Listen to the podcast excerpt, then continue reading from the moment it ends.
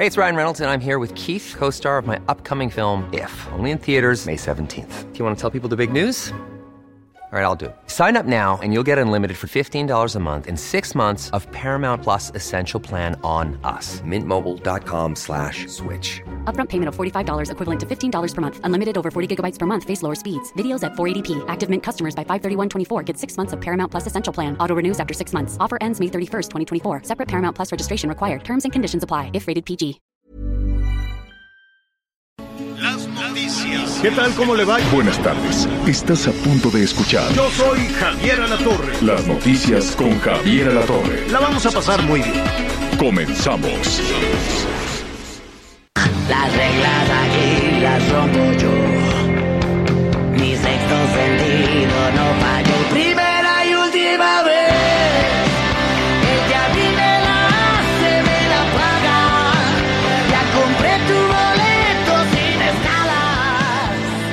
Esa voz es verdaderamente inconfundible.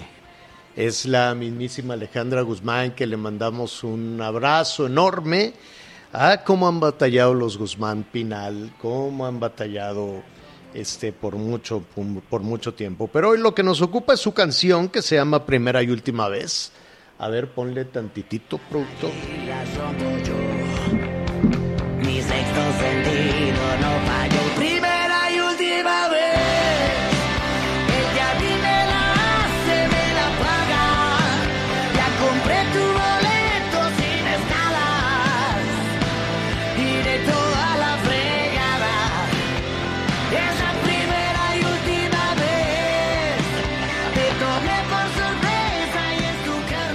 Está bien, está, está bien, así como para, como para desahogarse, ¿no, Miguelón? ¿Cómo estás, Miguel Aquino? ¿Qué tal, Javier? ¿Cómo estás? Me da mucho gusto saludarte, amigos. Muy, muy buenas tardes. Gracias por acompañarnos en este, pues ya jueves, señor, jueves 13 de mayo, con Jueves nublado, nublado, nublado, nublado. A mí me gustan mucho los días nublados. En la, Ciudad es de México. En la Ciudad de México y en donde sea, Miguelón, pues si tenemos una sequía tremenda. No, Bueno. no hay agua. O sea, es que depende Ahorita de a- cómo ven ahorita- las cosas. Ahorita en la Ciudad de México sí no podemos hablar de sequía, señor, después del aguacero que cayó el día de ayer en el Valle de México. Pero, Pero, bueno, ¿sabes qué? Que el, el problema es que sí, Miguel. Va a haber un recorte. Bueno, primero vamos a saludar a Anita Lomelí y ahorita te digo este, este tema que evidentemente fue una calamidad para muchas familias en la Ciudad de México y en, y en el Estado de México. Pero de que hay sequía, hay sequía. Y de que las presas que abastecen el agua para que abras la llave y tomes agua o te bañes o lavas la ropa, están secas todavía, ¿eh? Están secas. Anita Lomelí, ¿cómo estás? Hola Javier, ¿cómo están? Muy bien, muy buenas tardes, qué gusto saludarlos. Miguelito, pues buenas tardes, sí, está fresco, la verdad es que estamos aquí eh, a la altura del Museo de Antropología. Eh, hoy se llevó a cabo una celebración muy emotiva, Javier, en relación pues a, a la creación de, de Tenochtitlán. Y pues tenemos Ajá. que hablar de este tema, porque fíjate que es importante en la medida que conozcamos, entendamos y reflexionemos eh, todos estos capítulos de nuestra historia, de, de la vida de este país como gran nación, pues evitaremos repetir esquemas paternalistas y discriminatorios, porque de eso se trata todas estas conmemoraciones eh, que se llevaron a cabo, pues hoy, eh, pues hace Mm, cerca pues de meta- hora y media en la ¿Qué capital meta de- tan del país. elevada, qué meta tan elevada pusiste, Anita? Acabar No, con es el que si no, Javier, no tiene caso. No tiene acabar caso. con porque- el paternalismo, pero ¿por dónde? Pues si todo está lleno de, de dádivas, de programas para, para entregar dinero a todos lados, y eso no es otra cosa más que controlar y paternalismo. Digo, creo yo. Pero pues qué bueno, qué bueno que se, que, que se pone ese asunto sobre la mesa y de lo que me doy cuenta es que ya le quisiste quitar eh, la camarita a Miguel Aquino. Y dijiste, ya basta y ahora yo quiero estar aquí en el Templo. Mayor. ¿Ya recogieron el tiradero que se les cayó el tejabán? Ya, ya, ya no sabes qué cosa. Bueno, yo estoy en antropología, pero el, museo, el, Ah, el en templo mayor ya está listo. Pero el templo mayor está listo.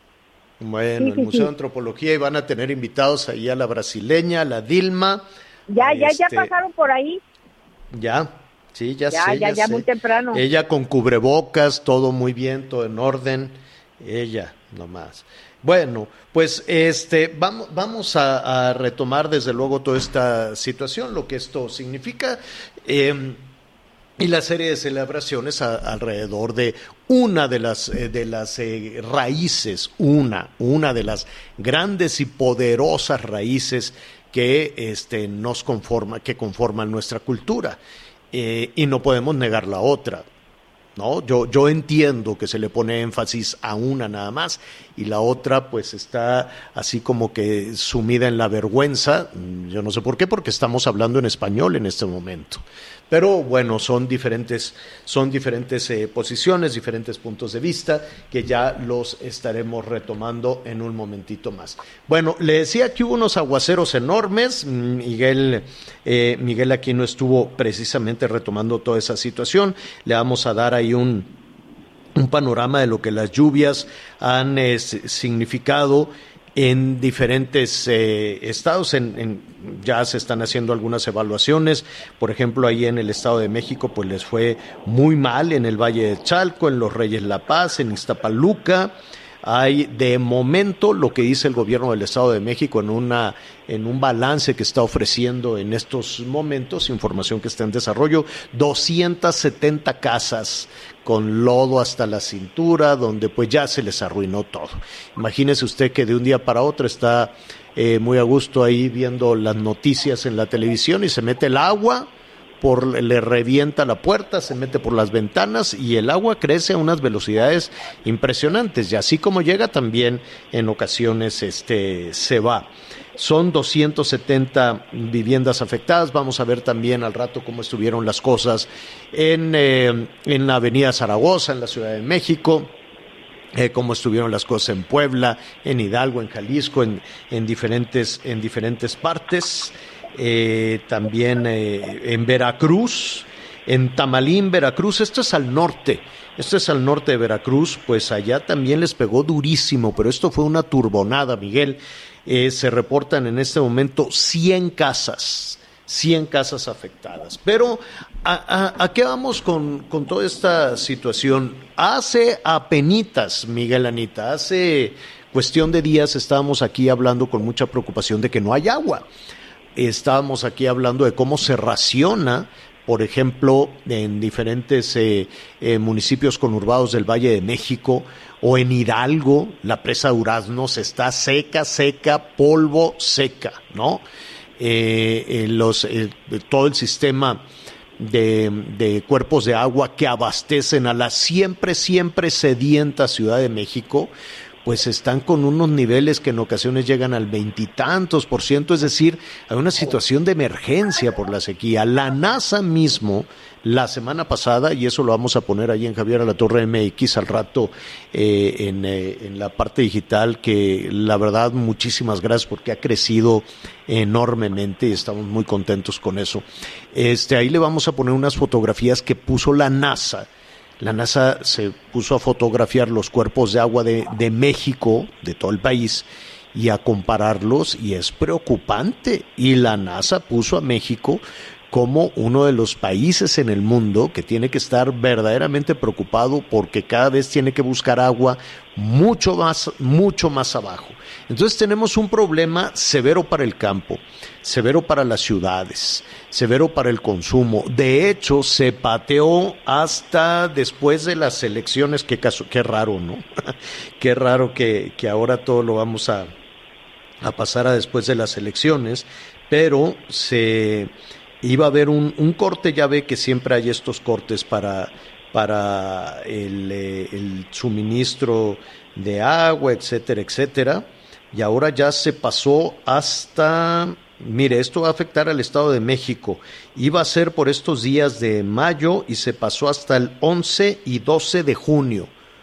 11 y 12 de junio, entonces va a haber un corte total de agua corte total de agua en Coyoacán, en Iztacalco, en Iztapalapa, en la Magdalena Contreras, la Miguel Hidalgo, Tlalpan, la Venustiano Carranza, prácticamente en todas las alcaldías de la Ciudad de México, pero también habrá un corte total de agua el 11 y 12 de marzo en Atizapán, Huizquiluca, Necatepec, que nunca tiene agua, que siempre está batallando por agua, Naucalpan, en Ciudad Neza, en fin, ¿no? En todos los municipios que conforman el muy, muy, muy sediento Valle de México. Y tiene razón Miguel, ¿no? Porque está contrastando la, la, necesidad de agua y si no, bueno, pues, de, de Iztapalapa todos los días recibimos llamadas y quejas de que no hay agua. Ahora, no es culpa de la naturaleza en realidad no fue un tormentón de miedo el que cayó. En realidad son las lluvias normales. Estamos llegando, estamos abriendo ya, por cierto, ya estamos, ya se están anunciando cuántos huracanes, el pronóstico de huracanes en el Atlántico, en el Pacífico. Va a venir cargadita también la temporada de huracanes, habrá que tener mucho cuidado con eso.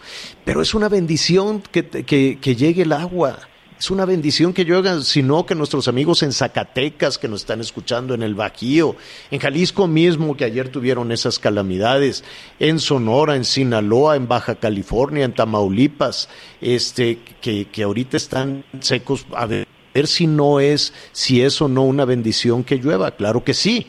Ahora, que no tenemos la infraestructura adecuada eh, y que el desarrollo urbano ha sido desordenado, que de pronto sientan a tomar decisiones a personas que no saben. Lo, mire, ya cada vez tenemos más certeza de que los políticos son políticos porque no saben hacer otra cosa porque no saben hacer otra cosa. Entonces, eh, responsabilizar a la naturaleza. Y al rato no tardan en decir, es que fue una lluvia típica, ¿no? Usan esa palabra, atípica. No, no son atípicas. Estamos llegando a la temporada de lluvias y así llueve siempre, así llueve cada año. Y cada año tenemos la misma calamidad que si se desbordó el canal de aguas negras, que si estaba tapada la... Y ahí vemos a la gente con sus estas ropas eh, que ya deberían de cambiárselas y ponerles algo mucho más adecuado. Ahí ves a, los equipos de emergencia, a los de protección civil, a los mismos policías con el agua a la cintura ayudando a las personas, ¿no? Y, y a otros así con unos fierros dándole taca, taca, taca a las coladeras y retirando la basura. ¿Por qué no quitaste la basura antes? No que la ciudadanía la tiró. A ver, yo he visto, por ejemplo, en las tomas de posesiones, en algunos eventos en los Estados Unidos y demás, de Mold en Washington y todo esto, cuando llega gente y cuando se retira la gente, quedan cerros de basura. ¿no? Los, los envases de Twinkie, las botellas de agua, la ropa, todo. Yo cuando hay reuniones multitudinarias en Madrid, que si de pronto no llega la gente para lo que usted quiere y mande y demás, y quedan unos montones de basura. Lo pasan con sus camioncitos, pasan con la tecnología adecuada, recogen la basura que tiró los ciudadanos. Mal hecho, mal hecho que se tire la basura. Pero también es cierto, y ahorita nos están llamando muchas personas que dicen, ¿y qué hago con la basura en la casa? Si no hay un servicio de recolección de basura adecuado. Entonces, sí es cierto que los ciudadanos tenemos una responsabilidad enorme en, la selección y en, separar la basura y en ponerla en depósitos adecuados, pero también es cierto que no tenemos en el país los servicios de limpia adecuados y luego viene eso. Y después están las invasiones y hacemos desarrollos urbanos en las cañadas y entonces hacemos instalaciones, canchas y todo lo demás por donde el agua pasa en algún momento. Dice, no, ese arroyo está seco desde hace mucho, sí, pero el agua volverá ahí en algún punto y vienen este eh, establecerse en las cañadas y las invasiones y lo que tú quieras y mandes y entonces hacemos responsable a la naturaleza y creo que aquí la menos culpable de las inundaciones en la Ciudad de México, en Zaragoza, en Reforma, en el periférico, en estas 250 propiedades afectadas, casas afectadas en el Estado de México o en Veracruz o en muchos otros puntos del país, con esta primera, ¿no? Es la primera tanda de lluvias y mire usted las afectaciones que ya tenemos encima. ¿Qué opinan ustedes, niños? Mira, Javier, lo que dices eh, es el agua tiene memoria y pues ha sido un crecimiento desordenado y también el tema de pues eso de, de echarle la culpa a los que pasaron primero, este, tendríamos que cambiar de tajo una mentalidad y las políticas públicas y de entrada resolver los problemas inmediatos. Por un lado, que sí hubiera agua, ¿no? Que sí hubiera agua para las necesidades mínimas en todas estas colonias y en todos estos municipios eh, que por, por, décadas han vivido con este problema de agua. Y el otro, Javier, es pues aprender a reciclar el agua de lluvia. Eh, es muy importante. En otros países se hace, a lo no es no está a la altura de lo que necesitamos, la cantidad de lo que llueve con pues lo, con lo que necesitamos para abastecer los hogares, pero sí sería una solución importante. Lo malo es que año con año hablamos de lo mismo. Así es. Sí, Siempre, eh, desafortunadamente, hay una situación ahí en la que se hace responsable a la naturaleza. Bueno, muy bien, en un ratito más estaremos informando cómo va a estar la temporada de huracanes. Por cierto, es información que está en desarrollo en este momento. La Conagua eh, está haciendo ya su pronóstico para todo eso. Habrá que ponerle mucha, mucha atención en, este, en esta situación, en este tema. Y viene también un simulacro del cual vamos a estar ahí muy, muy pendientes, de... Eh, este es un simulacro que está organizando eh, Protección eh, Civil, para, está programado para el 19, 19, de mayo, ¿no? Para el día 19. Parece que todos sabemos ya qué hacer en situaciones de emergencia, este, pero de pronto nos puede ganar el miedo, nos puede ganar la, la emoción y es algo que desafortunadamente en nuestro país, que es una zona sísmica, que tenemos estos litorales bellísimos, pero pues tenemos huracanes en, el Atlántico y en el Pacífico, siempre hay que estar este, recordando y muy pendiente de, de toda esta situación de lo, de lo que se tendría que, que hacer. Entonces, ¿Qué te parece, Anita, si en este momento saludamos a Laura Velázquez Alzúa, que ella es la coordinadora nacional de protección civil, precisamente para hablar de estos temas y de este primer simulacro que además será nacional? Ah, si no me equivoco, será nacional. Laura, ¿cómo estás? Muy buenas tardes. Muy bien, Javier, muchísimas gracias. Buena tarde para todos y todas. Agradezco la oportunidad que me das de dar a conocer esta importante información. Es el primer simulacro nacional eh, 2021 y estamos pues eh, trabajando muy duro con la población a través de sus medios, de su trabajo, para poder informar de manera oportuna. ¿Cómo, eh, cuéntanos un poco qué, eh, qué es lo que estarían eh, bueno, vamos primero por dos partes. ¿De qué se trata este simulacro? ¿A qué hora va a ser? Y después hablaríamos un poco de lo que tenemos que hacer como ciudadanos. ¿Qué te parece? Primero, iniciemos con qué va a suceder el día 19.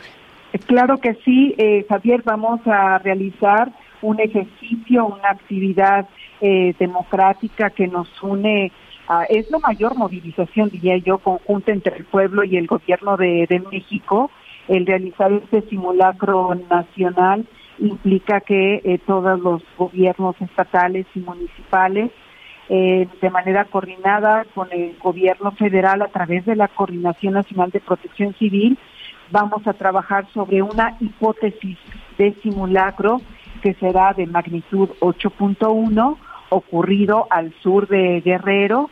Esto será el 19 de mayo de 2021 a las 11.30 horas.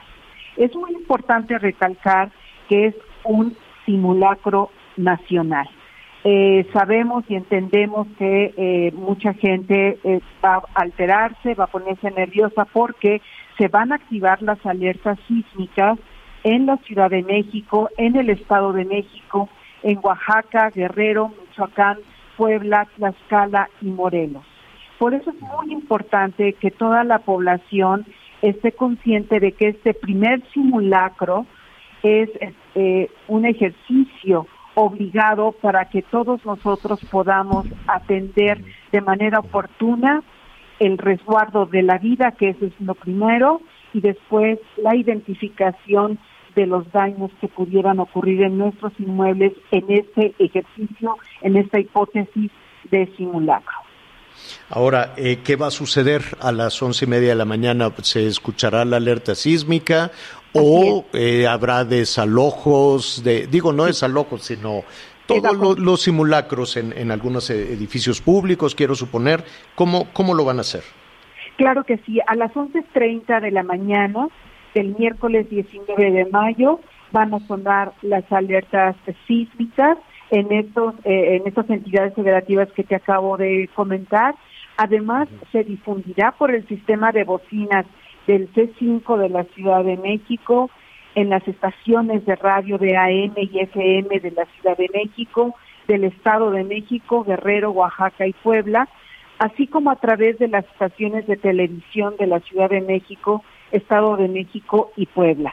Es importante identificar que esta hipótesis de simulacro que vamos a realizar todos los ciudadanos en la República Mexicana, eh, eh, vamos a trabajarlo de diferente manera encabezado, eh, vamos a hacer evacuaciones, es decir, vamos a salir de nuestros domicilios, de nuestro trabajo, o por ejemplo de transporte público, si vamos en la calle también tendremos que resguardarnos, pararnos, detenernos o ubicarnos en un lugar seguro. Lo que nosotros queremos identificar y que es urgente como población y como gobierno federal es identificar cuáles son nuestras zonas eh, de mayor seguridad para todos nosotros.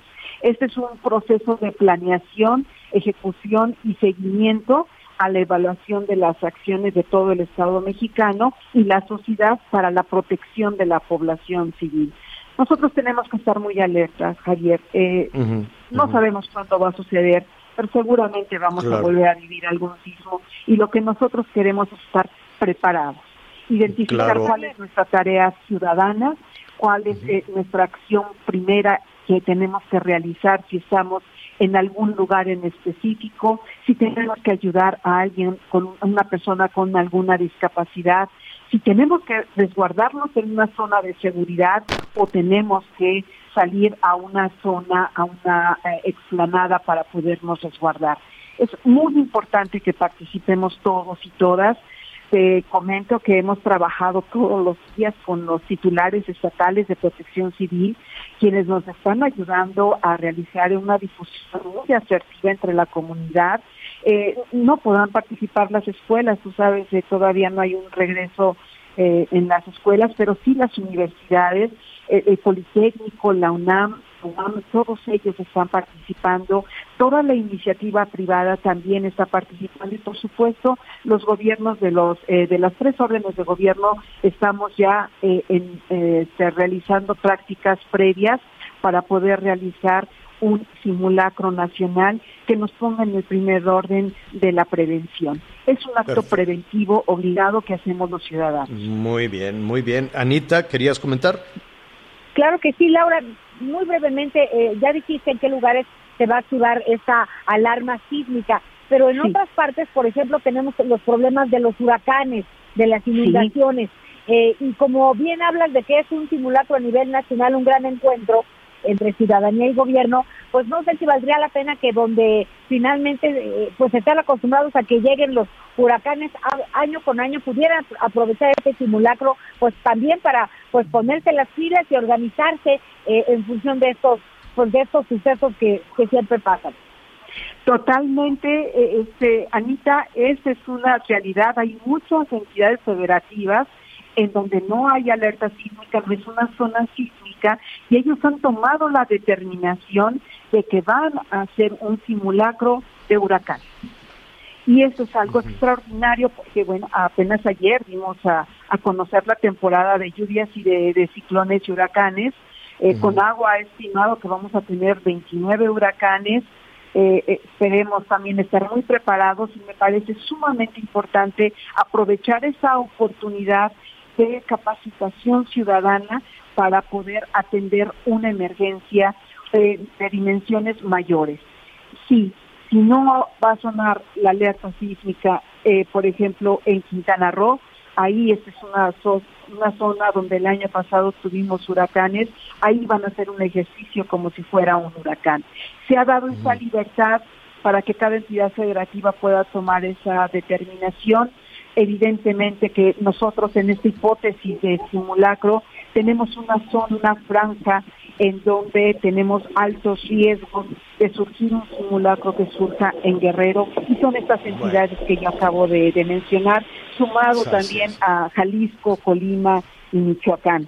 Somos una, una franja muy importante de la República Mexicana que sí tenemos que estar muy al pendiente, todos, al final y al cabo, todo- todos los ciudadanos tenemos que estar al pendiente, pero muy particularmente esos estados para lo del simulacro del sismo y en otros para cualquier simulacro que crea pertinente el Estado.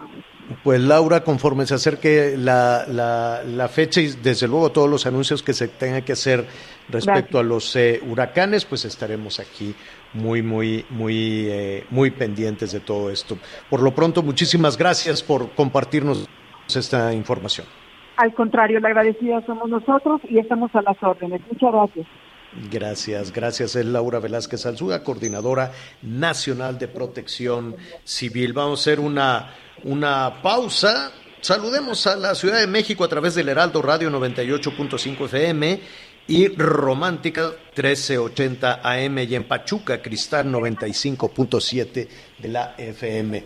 Oiga, eh, muy rápidamente hacemos una pausa y vamos a ver todo lo que se ha detonado a partir de una queja de un trabajador en una planta automotriz de Silao en Guanajuato. Ya es un tema que involucra a los gobiernos de México y Estados Unidos y al propio TEMEC, al tratado de libre, de, de- al tratado comercial entre México, Estados Unidos y Canadá. Volvemos inmediato. Sigue con nosotros. Volvemos con más noticias. Antes que los demás. Todavía hay más información. Continuamos. Ruta 2021, la ruta hacia las elecciones presenta.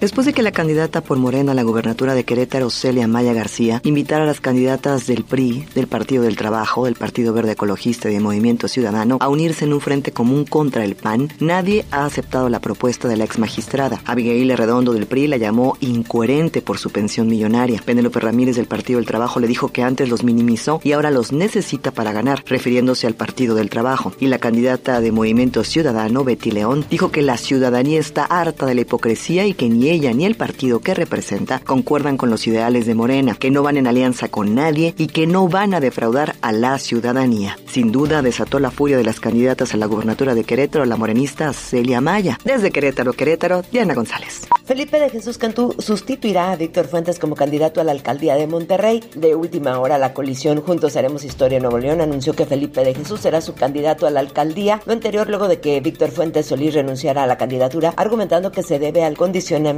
al apoyo de los partidos y a que no hay condiciones para una competencia pareja y justa. La noche de este miércoles, Víctor Fuentes Solís renunció a su candidatura, en donde buscaba llegar respaldado por la coalición Juntos Haremos Historia en Nuevo León a tres semanas para la elección. En un comunicado, el candidato dijo que desde hace mucho tiempo buscó ser candidato del PAN sirviéndole a la gobernatura de Nuevo León, pero la intromisión del gobernador Jaime Rodríguez Calderón le impidió llegar. Desde Monterrey, Nuevo León, informó Sirenia Salazar. Lamentablemente, en cada campaña, en cada proceso electoral en el estado de Guerrero, la violencia también hace presencia. Hace un par de días, siete simpatizantes de Morena que se alistaban para acudir a un evento de su candidata a la alcaldía de Acapulco fueron heridos de bala. Según las autoridades, se trató de un enfrentamiento entre dos grupos delictivos antagónicos y los lesionados fueron por daños colaterales por balas perdidas. Según la candidata de Morena a la alcaldía de Acapulco, Avelina López Rodríguez, responsabilizó directamente al Partido Revolucionario Institucional de este hecho. Por su parte, la dirigencia del PRI pidió que no se politice este tipo de situaciones y que sean las autoridades las que investiguen al respecto. Informa desde Acapulco Guerrero, Enrique Silva.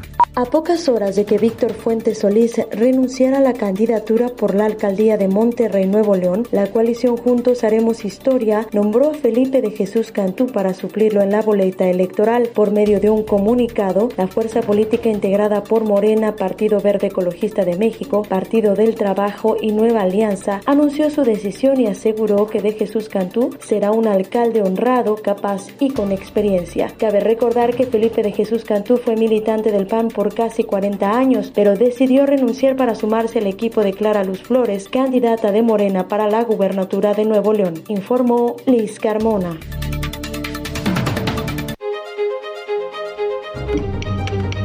Ruta 2021, la ruta hacia las elecciones presentó. Muy, muy, muy rápido. Eh, vamos a continuar desde luego en la segunda parte. En la segunda parte del programa vamos a continuar con las conversaciones con candidatas y candidatos. Y ahora que escuchábamos que el candidato de Morena se bajó de la contienda ya, el candidato de Morena a la alcaldía de Monterrey, una de las más importantes del país, desde luego, el de Morena dijo, pues hasta aquí. Eh, con, diferencias con, su partido y vamos a platicar con eh, el candidato de Movimiento Ciudadano, Colosio, que también es uno de los eh, punteros de acuerdo a los sondeos. Así es que esto lo tendremos en, un, en, unos, en unos minutos más. Y pues muy rápido, mire, en información que está en desarrollo, justo ahora el PT se echó para atrás dice que ya no va a pedir el desafuero del senador Miguel Ángel Mancera a propósito de la tragedia en el metro. Ya ve que en esta búsqueda de responsables, pues el PT dijo mejor apuntamos a Mancera en lugar de apuntar a lo que corre en la actual administración o a el origen, que era Marcelo Ebrard. Entonces por ahí ya está la, la grilla fuerte, ya veremos qué es lo que sucede, pero por lo pronto ya el PT en este momento está diciendo que no va a pedir, no va a pedir el desafuero del senador Miguel Ángel Mancera por su presunta responsabilidad en esta tragedia en, en el metro. Y la jefa de gobierno en estos momentos está anunciando ¿no? las líneas para el regreso presencial a los salones de clase y hay algo aquí complejo que vamos a retomar también porque dice el regreso a clases en los salones. Eh, lo vamos a garantizar a través de tequios de mantenimiento y labores de limpieza.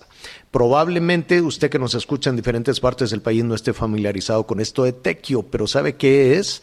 Dejar la responsabilidad en, en, los jefes de familia, en las jefas y jefes de familia que vayan a limpiar y que vayan ahí a poner en orden los salones. Yo sé que esto vuelve a ser polémico porque ¿qué hicieron durante un año entonces las autoridades de, de educación que tuvieron ahí cerrado todo esto? Bueno, le comentaba que cuando se estaba eh, negociando todo este nuevo tratado, este, eh, este TEMEC, ¿no? Antes le decíamos el TLC, pues se puso mucho énfasis sobre todo Estados Unidos y ¿sabe quién? La actual vicepresidenta Kamala Harris le puso mucho énfasis a los asuntos este, laborales, en particular en México. Y el de primer ministro de Canadá, Justin Trudeau, era el más activo también en eso. Decía, México tiene ahí unas, eh, unas situaciones laborales que no son las mejores para sus trabajadoras y trabajadores. Entonces se puso mucho énfasis en eso.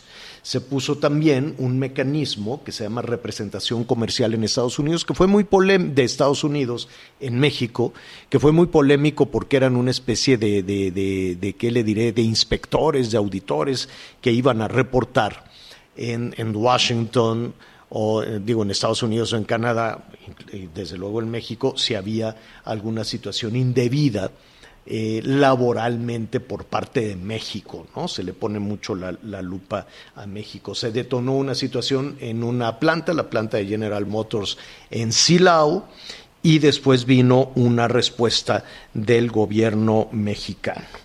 ¿En qué situación estamos? Este es un nuevo frente que se abre en la situación entre México y Estados Unidos. Primero eran las agencias de seguridad, ya sabe, con toda esta eh, situación, los temas también de, de narcotráfico, los temas de carácter político, los temas ambientales, este, la queja que también acaba eh, de poner el gobierno mexicano respecto a si eh, el gobierno de los Estados Unidos está financiando a los opositores y en medio de ese contexto viene ahora esta situación laboral que yo le quiero preguntar a Alejandro Celorio, él es consultor jurídico de la Secretaría de Relaciones Exteriores, si esto le podemos decir un conflicto laboral o una negociación en temas laborales, incluido el tema de Silao y el tema de los trabajadores mexicanos allá en los Estados Unidos. Alejandro, ¿cómo estás? Buenas tardes. Buenas tardes, Javier, a ti y a tu auditorio. Muchas gracias por la oportunidad.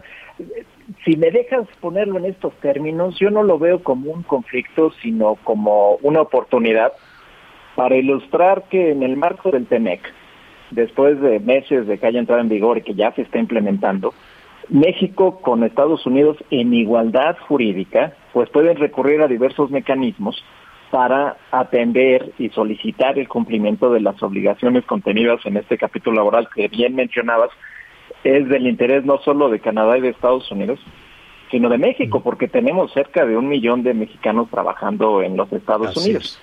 es. Este tipo de mecanismos, esta semana, bueno, pues son tres expresiones del mecanismo, pero desde antes, hace mes y medio, se presentó una comunicación pública, que es otra vía. Organizaciones de la sociedad civil estadounidense señalaron casos de discriminación contra mujeres en eh, dentro del programa de trabajadores temporales H2 en Estados Unidos. Entonces, En el campo, dónde ¿no? estamos? Trabajadores mexicanos en el campo de Estados Unidos. Así es, es en el, en el estado de Maryland, en los Estados Unidos. Entonces, ¿dó- ¿dónde estamos ahora? El TEMEC, que es una versión modernizada de- del Telecán, como bien menciona, tiene un capítulo bastante eh, interesante y complejo para que los estados puedan señalar alguna preocupación que puedan tener. Eh, los Estados Unidos en esta semana señalan algunas consideraciones respecto a la libre sindicalización y la legitimidad de los representantes, en este caso en General Motors. Y lo que hace México, utilizando el mismo capítulo 23, es señalarle a los Estados Unidos que nos preocupa el bienestar físico, la seguridad laboral de las trabajadoras y los trabajadores mexicanos en aquel país. Es, bien sabido que hay personas Alejandro, pero quisiera, quisiera pedirte un favor para, para poder en- en- entender un poco, antes de ir a la posición de México y a la preocupación eh, muy válida y, y qué bueno que ya se está poniendo sobre la mesa el tema de, los traba- de las trabajadoras y trabajadores mexicanos en los Estados Unidos. Pero antes, demos un pasito para entender qué fue lo que ha sucedido o lo que sucedió, no sé si decir en las últimas horas o en los últimos días o en, las, o en los últimos meses, pero en principio esto se, se detonó recién. ¿Qué pasó en Silao? ¿Qué pasó en esta planta? En Silao, y, y aquí, con los elementos que tengo desde la Cancillería, es una situación de la representación sindical en la planta. Y hubo una intervención de la Secretaría del Trabajo en México, y el, el gobierno de los Estados Unidos dice, hay algo irregular en, en la planta de General Motors en Silao. Y la Secretaría de Economía y la Secretaría de Trabajo han tomado ya acciones para reponer el procedimiento de le- legitimidad de la titularidad del contrato colectivo en la planta de Silao. Es algo normal, algo ordinario de la vida sindical que es muy intensa en nuestro país. Y el mismo mecanismo también es normal. El hecho de que inicien un mecanismo no significa que nos estén condenando o sentenciando a un- por una irregularidad. Es una oportunidad para demostrarles que estamos haciendo las cosas bien. ¿Quién denunció esa irregularidad? ¿Un trabajador ante esta representación comercial de Estados Unidos? ¿Así es? ¿O la detectó un elemento de la representación comercial de Estados Unidos? Hay, hay un mecanismo interesante impuesto establecido en Estados Unidos. Tienen una línea eh, gratuita donde se pueden hacer demandas por teléfono o denuncias por teléfono. No tengo claridad de, de dónde inició la denuncia en, en la planta de General Motors, pero la maquinaria en los Estados Unidos para atender estos casos resultó en la presentación de este mecanismo rápido. Es- y, y seguramente vamos a ver más en el futuro, porque los Estados Unidos tienen la libertad de decir, no estoy de acuerdo, me preocupa esto, como México también lo está. Y entonces aquí la clave... Es decir, la representación de Estados Unidos en México puede decirle, oye México, o puede decirle a Canadá, este, y ahorita vamos al caso de, de lo que está planteando México, le puede decir, oye, recibí una queja eh, anónima o pública de que uno de tus trabajadoras o tus trabajadores está denunciando que no se ha cumplido con alguna situación sindical, etcétera, etcétera, ¿no? Y eso se pone sobre la mesa y se tiene que eh, deslindar y se tiene que, que aclarar entre delegaciones de México y Estados Unidos. ¿Así es? Para efectos prácticos, sí. Y, es, es la, la misma naturaleza del TEMEC. ¿no? O sea, Somos Estados partes, socios comerciales, igualdad de condiciones. Estados Unidos, Canadá tienen libertad de decir lo que gusten y nosotros tenemos libertad de defender nuestra posición. Ante esa situación de, de Silao, el embajador, eh, el nuevo embajador de México eh, en Estados Unidos, Esteban Moctezuma, eh, hizo este señalamiento de la situación de las trabajadoras y trabajadores agrícolas mexicanos. ¿Es así? No es en reacción a lo de Silao. Es la el uso legítimo del capítulo 23 del TEMEC. Ahora, vale la pena señalar en esta oportunidad que quede eh, claro que hay situaciones en México, en Estados Unidos y en Canadá que se deben de atender. ¿no? Aquí en México puede haber señalamientos respecto a la vida sindical.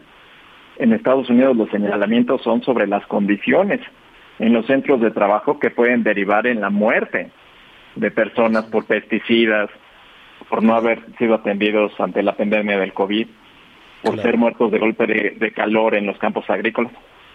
Esto es una oportunidad para tratar de avanzar en la defensa de los ¿Pero qué, qué es? ¿Es un documento? ¿Es un extrañamiento? ¿Es una denuncia? ¿Qué, qué, qué- qué es esto que presentó México eh, respecto a los trabajadores eh, agrícolas mexicanos? Es una comunicación que envía el gobierno de México al gobierno estadounidense por medio del Departamento del Trabajo de aquel país, en el que se señalan circunstancias en las que se considera que no se cumple la ley laboral estadounidense. Invita a que a la mayor brevedad se puedan atender estos incidentes, sin renunciar a los mecanismos que incluye el mismo TEMEC para exigir el cumplimiento de estos de estas obligaciones. Eh, Entonces, ahora sí, ah, ya, entendimos. Muy bien, sí. ¿Me, me decías? Aquí, si, si- si- si puedo decir un- una cosa más al respecto. El ánimo de México como un socio comercial siempre es constructivo.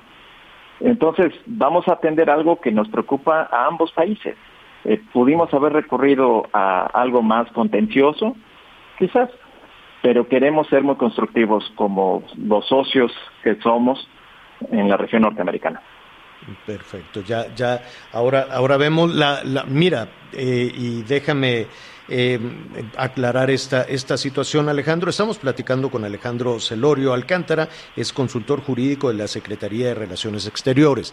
En principio, o desde ayer por la noche, se entendió esta comunicación del gobierno mexicano con la preocupación respecto a las trabajadoras y trabajadores agrícolas mexicanos en los Estados Unidos como una respuesta, como una reacción a esta observación ¿no? que, está, que está haciendo Estados Unidos respecto a la situación de los trabajadores o el incumplimiento de algunas cuestiones sindicales en la planta de General Motors en Silao. Pero lo que tú nos dices es que estas dos situaciones corren por vías distintas.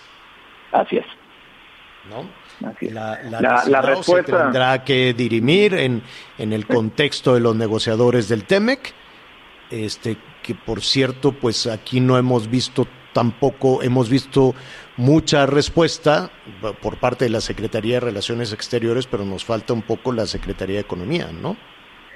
La Secretaría del Trabajo y la Secretaría de Economía eh, ya han emitido comunicados respecto a SILAB. Y esto se atiende, como bien lo mencionas, en líneas separadas. Es, es la vida tan intensa del TEMEC. As- Así es una relación de socios comerciales. Perfecto. ¿Qué eh. se estaría esperando de este tema agrícola? Además de, de esta llamada, de este que, que- que hace el gobierno mexicano. El Departamento del Trabajo de los Estados Unidos tiene la disposición del Gobierno de México para de inmediato sentarnos en mesas de trabajo y avanzar con nuestros 50 consulados en los Estados Unidos y atender, mejorar, eh, resolver cualquier irregularidad que ya tenemos detectada y que se les presentará al Departamento del Trabajo en su oportunidad. Hay una muy buena relación con ellos. Nada más apretarle la tuerca y seguir avanzando y aprovechar que tenemos una gran red de asistencia consular para los mexicanos en Estados Unidos. Bueno, pues te, agradecemos muchísimo Alejandro. Entendemos que eh, es complejo como compleja. Eh, mira, tiene muchísimos beneficios, ¿no? Hay que recordar que México es el socio comercial número uno, con sus altibajos, desde luego a propósito de la pandemia, pero es el socio comercial número uno de los Estados Unidos y así de compleja. Eh, tienen que ser las reglas del juego también, ¿no? Con, con todo aquello que obliga a las tres partes a cumplir, ¿no? Entonces, ¿no? Son, son dos rutas diferentes. Lo de Silao, que ya está discutiendo y que seguramente tiene también sus tiempos límites y tiene también sus eh, sanciones, sanciones arancelarias, y ya están, eh, también hay legisladores, hay congresistas norteamericanos que, que, que han tomado el tema, y por otro lado está esta, este llamado que hace la Cancillería sobre la situación de los trabajadores y trabajadoras mexicanos, pero no es consecuencia, ¿no? No es consecuencia de lo de Silao. No, no, la relación es compleja y virtuosa en el sentido de que quienes van a ganar son los trabajadores, tanto en México como en Estados Unidos y Canadá. Y hay igualdad de, condiciones. Exacto. México también puede recurrir al TEMEC para defender los intereses de sus nacionales en aquel país. Exacto. ¿No ha recurrido en este caso? No, me refiero que lo estamos haciendo. Ah, ya. Pero este de, entrada no se ha echado a andar ningún mecanismo. Es decir, es el llamado lo que hay hasta este momento, ¿no? A poner atención en esa situación. Así es. Es, una, es una vía que se incluye en el capítulo 23 del TEMEC. Está el mecanismo de respuesta rápida, después está el mecanismo de solución de controversias, que es el capítulo 31. Entonces, es, una vía disponible para México. Te vamos a estar dando mucha lata porque es muy complicado, pero es muy útil. Yo a tus órdenes. Es, es, es, yo, yo sé que todas, digo, el tiempo que se llevó esa, esa negociación, ¿no? En fin, es muy complicado, pero a final de cuentas, pues esto afecta directamente a lo más importante del tema, que son las trabajadoras y los trabajadores, ¿no? Entonces, este... Eh, eh, el canciller Ebrard y toda la Cancillería tenemos a la protección de los mexicanos en el mundo como la prioridad. Así fue para durante la pandemia, para la repatriación de, mexicanos. y el tema de las trabajadoras y los trabajadores mexicanos en los Estados Unidos es de la máxima prioridad. Y por eso nuestro involucramiento, con esta vehemencia.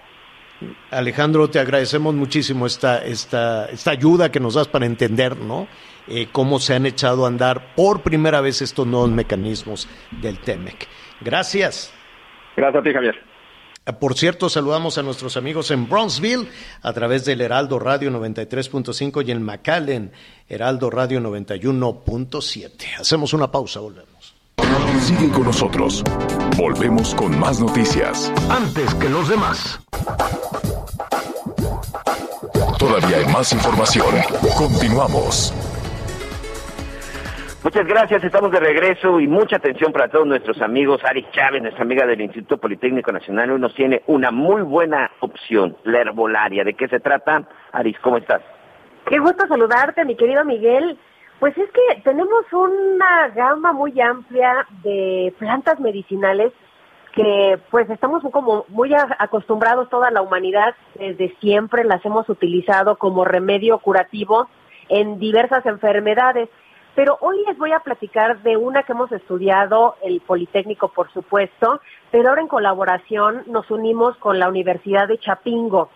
Fíjate que llevamos un rato estudiando las cualidades de la equinacia y la verdad es que nos ha sorprendido muchísimo todos los beneficios que tiene y bueno, yo necesitaba platicarlo con tu auditorio para que vean cómo podemos recuperar la salud de una forma natural tiene beneficios extraordinarios, pero sobre todo tomar algo natural nos garantiza que no vamos a tener efectos secundarios, que no va a ser invasivo en nuestro cuerpo. Y esta planta, como muchas otras que existen en la naturaleza, la equinacia aporta unos beneficios extraordinarios en nuestra salud.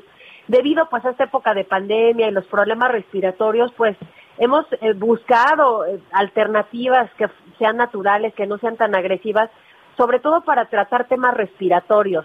Y la equinacia ha tenido muy buenos resultados. Resulta que es una planta medicinal, por supuesto, que posee una potente y amplia actividad, sobre todo antiviral, y tiene algunos principios activos que nos ayudan a fortalecer el sistema inmunológico de una forma natural. Aumentan, pues de manera muy importante, hemos visto casos maravillosos en donde elevando el sistema inmunológico, nuestras defensas, protegemos a las células de contagios de virus y de bacterias. Su uso más habitual siempre ha sido combatir enfermedades respiratorias, pero hemos visto que nos ayuda a fortalecer el tejido pulmonar.